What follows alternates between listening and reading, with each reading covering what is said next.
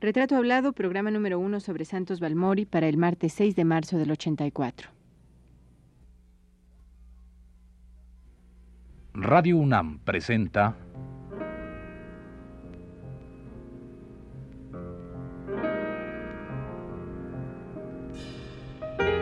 Retrato Hablado. Santos Balmori.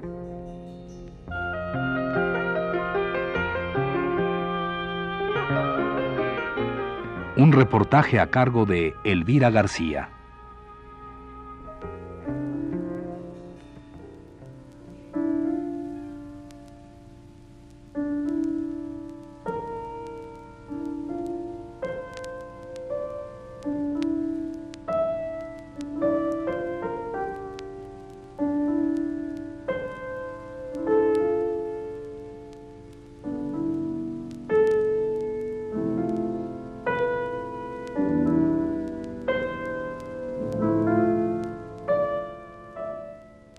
Tal vez el arte es la última expresión de libertad que le queda al hombre.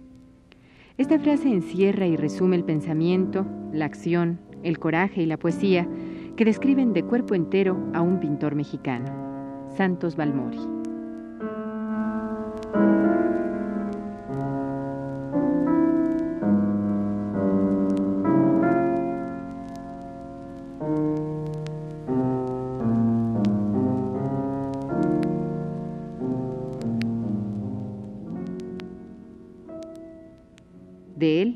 De Santos Balmori, es que hoy iniciamos un retrato hablado. ¿Quiere usted acompañarnos a recorrer los 83 años de historia de este maestro de la plástica?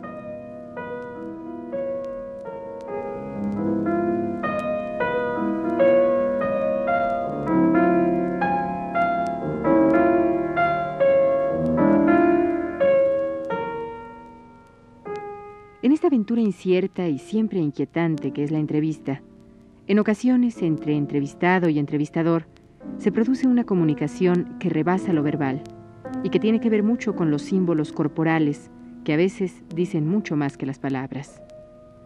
En el caso de la entrevista con Santos Balmori, la comunicación trascendió las palabras y se creó una intimidad a la que le invitamos a usted, amable Radio Escucha, a penetrar.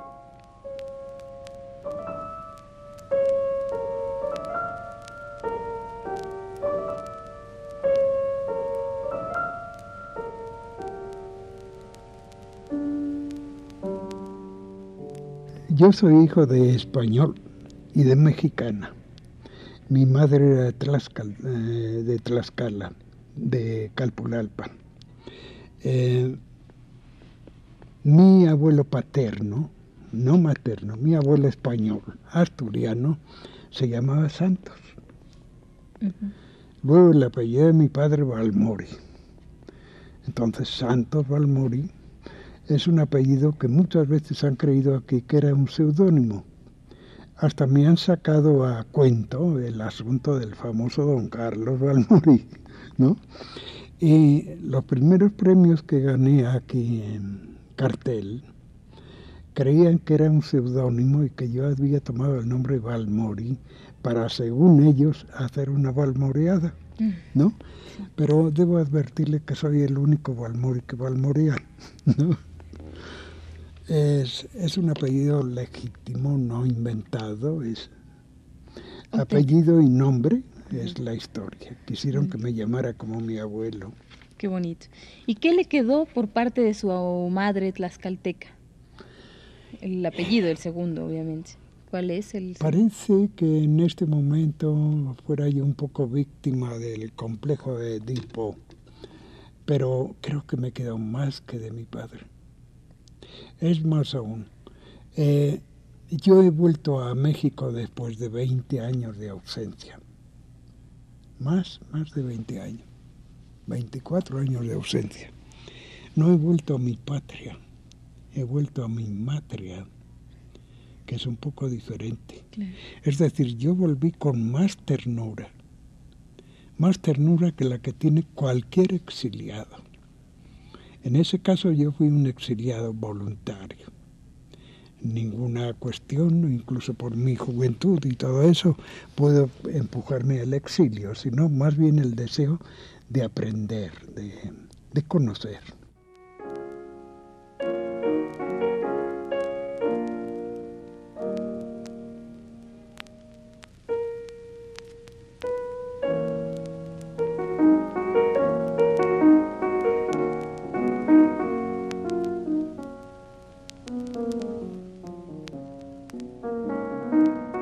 Rostro de Santos Balmori transmite tranquilidad. Las manos, en cambio, tiemblan nerviosas y los dedos tamborilean sobre la mesa. Sus pupilas son casi transparentes y parecen mirar y traspasar al interlocutor. En Santos Balmori hay algo de telúrico, de mágico e inquietante.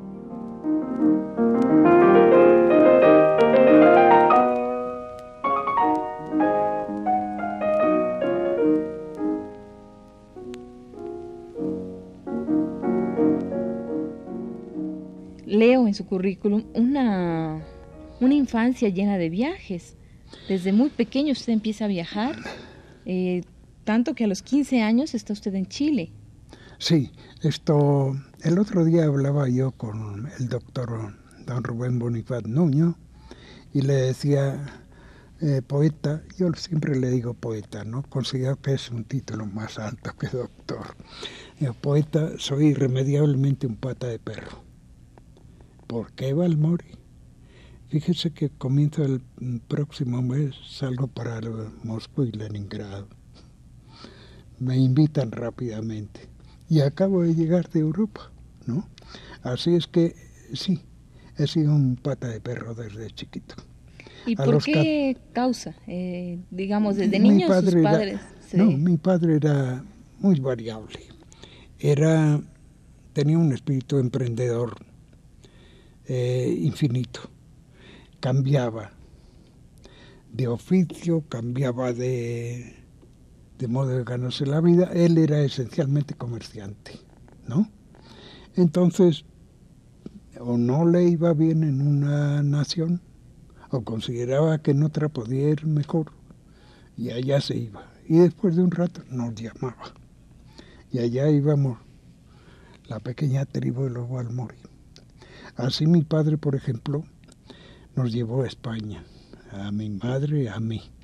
Yo nací aquí en México, en el cuadrante San Sebastián, ¿eh? detrás del Abelardo Rodríguez.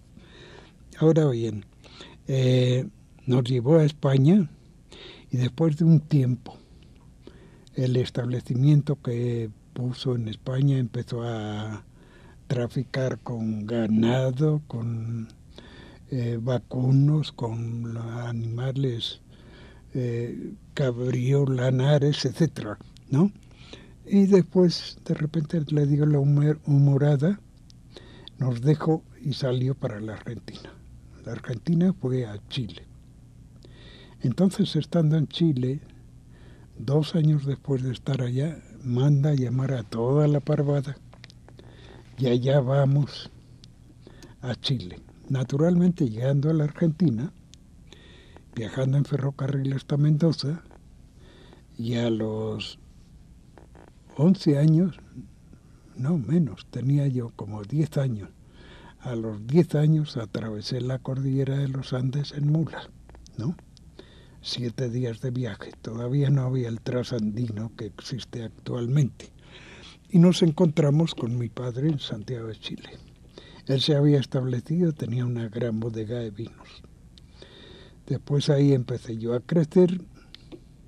Bueno, he crecido normalmente, eh, como todo niño, eh, pero ya llegada a una cierta edad, mi padre me puso en la escuela eh, y después en el internado Barros Arana, donde empecé a mi bachillerato en Santiago de Chile un internado muy famoso. Creo que en él estuvo Allende también como alumno. Casi las clases directivas de Chile salían del internado Barros Arana, ¿no? Eh, me escapé de la amenaza, como todo niño, yo era un tanto díscolo. Me amenazaron una vez con la escuela militar. Eso me puso la carne de gallina, ¿no? Entonces me porté, parece ser que un poco mejor. Y me mandaron al internado Barros Arana, donde estudié cuatro, cuatro años el bachillerato. No terminé mi bachillerato. A los cuatro años mi padre había tenido, a los cuatro años de estancia allá, mi padre había tenido muchas altas, muchas bajas.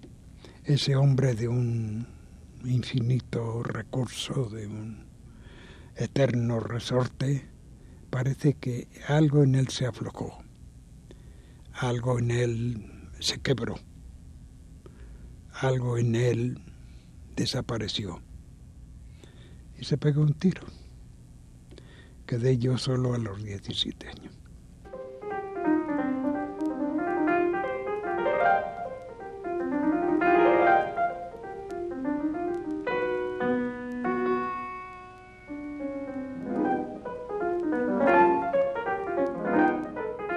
Contemporáneo de Juan Gris, Dalí, Wilfredo Lam y otros grandes pintores, Santos Balmori es un artista plástico formado en la más estricta academia a la que ha de respetar y aprender, para luego, después de conocerla profundamente, abandonarla.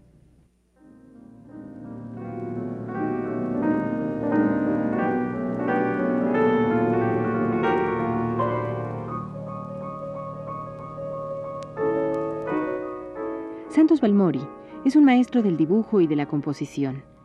En sus 83 años de vida, Balmori no solo ha sido el creador que conoce el mundo a través de obras como El retrato de Gandhi, Lucha con el ángel, Cruz Áurea o Interpretación de Durero. Es fundamentalmente el hombre que supo aprender las intensidades de los lugares, los amigos, las tristezas o las amarguras, transformándolas en esa sabiduría universal que nos va dejando conocer paso a paso en esta charla.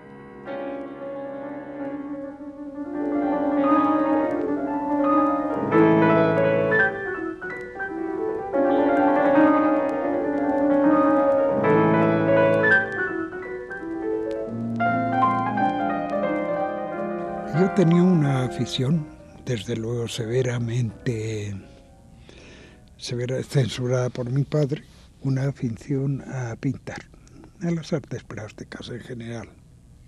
Era el consabido, todo pintor se muere de hambre, no, no te metas por ahí, que no, que es cuestión de ricos. Después he sabido que nunca los pintores salen de la clase pudiente, ¿no? Salen de la clase pobre. Bueno, pero ya él muerto, ya liberado de esa de esa especie de temor de no seguir sus indicaciones, me encontré yo de repente que era libre de meterme en la Academia de Bellas Artes, si yo quería. inmediatamente me metí en la Academia de Bellas Artes de Santiago de Chile. Al poco tiempo me di cuenta que era muy exiguo eh, lo que se podía aprender. En general de todas las academias no se aprende mucho, pero ahí se aprendía muy poco. Y mi padre me había dejado un tutor. Un tutor, como buen español, creyó que el embajador de España en Santiago de Chile era la persona más segura eh, que entre paréntesis era un señor conde, ¿no? No voy a decir su nombre porque no me gusta ya volver a esas cosas. Pero me dejó un tutor que cuando yo le dije quiero irme a España, me apoyó. Me apoyó con tanto entusiasmo que yo debía haber sospechado algo. Pero no, feliz me fui a España. Terminaba la guerra del 18. ¿Tiene usted 17 años? Entonces me encontró el armisticio frente a las Islas Baleares. Digo, sí, frente a las Islas Baleares. Íbamos rumbo a Barcelona. Eh, debo decirle que esa trayectoria la hice de Valparaíso, en barco, por todo el estrecho, por Chiloé, por todo el estrecho de Magallanes, dando vuelta a Tierra de Fuego, después retocar Buenos Aires y de Buenos Aires a Europa y toda esa, esa trayectoria la hicimos con contrabando de guerra para los aliados. y fuera de las rutas comunes y con la casi seguridad de ser torpedeados antes de llegar a puerto. Eh, yo venía no como pasajero, sino me metieron un uniforme de suboficial que yo no sabía ni para qué servía un sectante ni nada de eso, ¿no? Pero en fin, era la cuestión de mi influyente tutor que hizo que yo hiciera un viaje espléndido, riesgoso desde luego. Él tuvo también la esperanza un poco que me nos torpedearan, pero no fue así. Después él torpedeó lo poco que mi padre me dejó. Me encontré yo en España ya sin recursos. Entonces el gobierno español, sin yo haberlo pedido, hizo unos nombramientos de becarios latinoamericanos. Esos becarios era Raúl Carranca Trujillo, que fue aquí, eh, tuvo la más alta, ¿cómo diríamos? El más alto puesto jurídico. Creo que era director o no sé qué de la Suprema Corte aquí en México. Pero él, Raúl Carranca Trujillo, yo y Samuel Aguilar Sarmiento, un doctor que ha muerto hace cuatro meses en Cuernavaca, muy amigo mío, fuimos agraciados con tres becas del gobierno español por tiempo indefinido para estudiar en, España. Ellos aprovecharon muy bien eso. Yo en la academia todo lo que pude, pero hubo un momento en que me sentí un poco asfixiado en la Academia de San Fernando, en Madrid, donde entré después de oposiciones. Si esto le interesa, entré justamente en la oposición en que entró Dalí. Fuimos compañeros de, de entrada, pudiéramos decir, en la Academia de San Fernando. Eh, después, mucho tiempo después, me he disgustado con Dalí y hemos roto toda relación, ¿no? Bueno, pero el hecho es, yo entré en aquella época, eh, la instrucción magnífica, la seguía al pie de la letra, que era muy ruda y muy difícil. Esquemáticamente todas las cosas de la academia, colorido, perspectiva, anatomía, historia del arte, estética, eh, todo lo aprobé. En algunas cosas hasta con medalla de oro. Pero me di cuenta que eso no era, que eso no era el arte.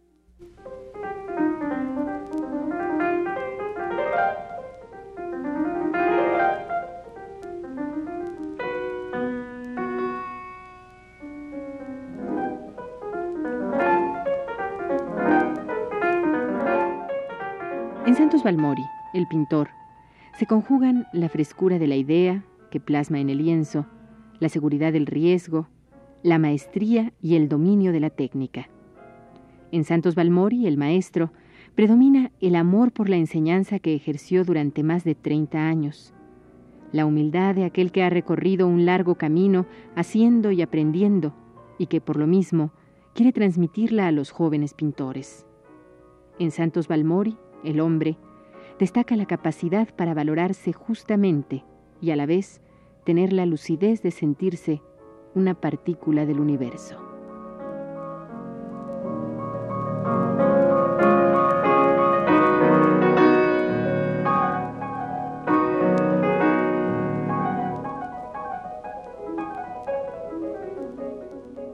Yo sabía que había un movimiento potente de arte, un movimiento en Francia, había el impresionismo, pues en España se procuraba no hablarnos del impresionismo para nada, mucho menos del cubismo, eso era la herejía mayor, etcétera, etcétera.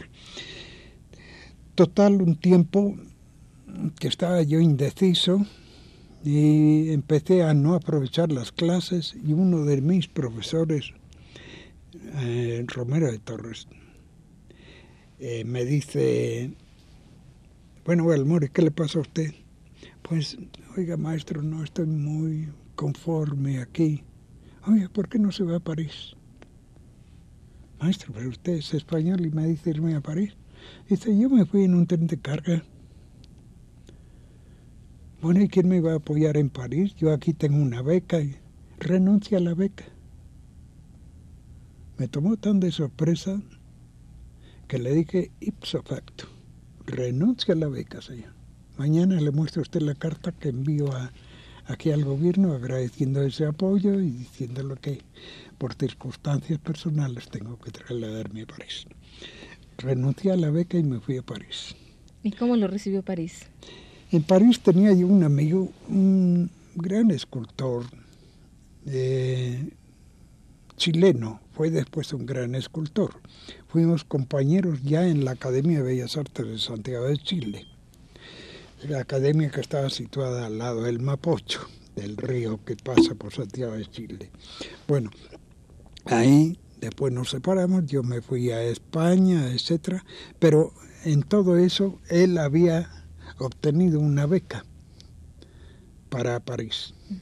Entonces nos carteábamos y me dice, vente a París. Le contesto, bueno, pero es que no voy a tener dinero, etcétera, etcétera. dice, suspende un poquito esa renuncia a la beca y te vienes por dos semanas. Tú vives conmigo, no te cuesta nada más que el dinero del viaje. Digo, ah, bueno, perfecto. Así lo hice. Bueno, no sabía yo nada de francés y no tenía también ningún apoyo económico para, para sostenerme en París. Pero el hecho es que las dos semanas se transformaron en 14 años. Y la beca se quedó por ahí Me quedé en París. Desde luego tuve que agenciarme el modo de vivir.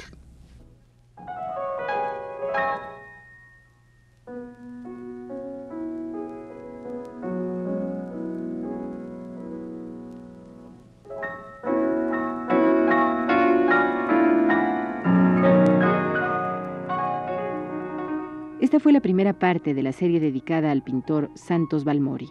Le invitamos a escuchar la segunda el próximo martes a las 21.15 horas. Gracias por su atención.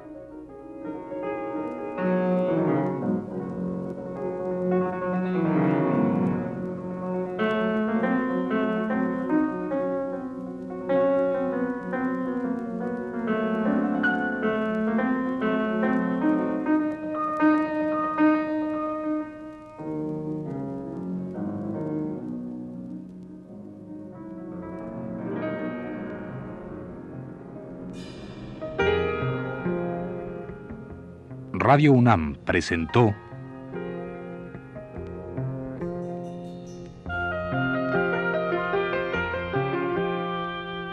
Retrato Hablado.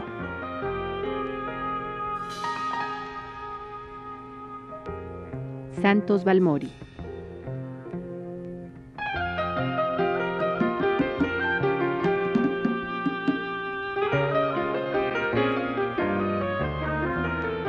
Un reportaje a cargo de Elvira García.